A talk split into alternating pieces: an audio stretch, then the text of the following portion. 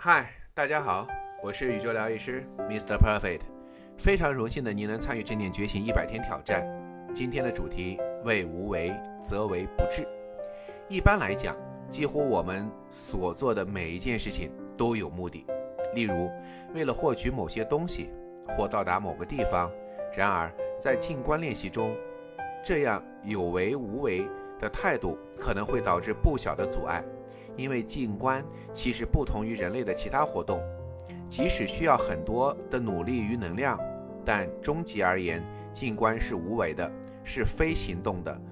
除了你自己之外，静观没有别的目标。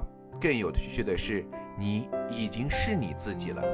这听起来颇为诡异，并且有点疯狂，但足以引领你朝新新的方向来看待自己。少点追求，这里。自然可以培养于有着非凡用力的追求的态度。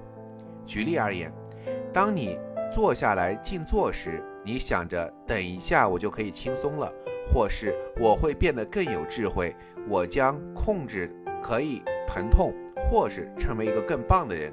此时你心里已经为自己设定了一个应该达到的境界，这也暗示着其实你现在是不好的。如果我能更冷静、更聪明。更努力，更这个，更那个，就更好了。如果我们的心脏能更健康，膝盖能更强壮，那该有多好！但是现在我是不好的，这种态度会正在侵蚀你的正念的培育。正念要求纯然专注于当下所发生的一切。如果你是紧张的，就专注于紧张；如果你是痛苦的，就尽可能的专注于痛苦；如果你正在批判自己，就观察你的心正在进行的评价的活动，就只是观察。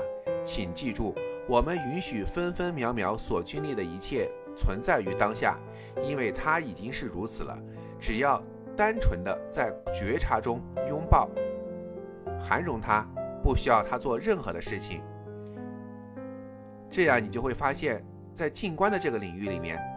达成目标最好的方式就是用力追求你所渴望的结果，取而代之的是分分秒秒如其所示的仔细的观察所有的人和事物，进而接纳当下所呈现的一切。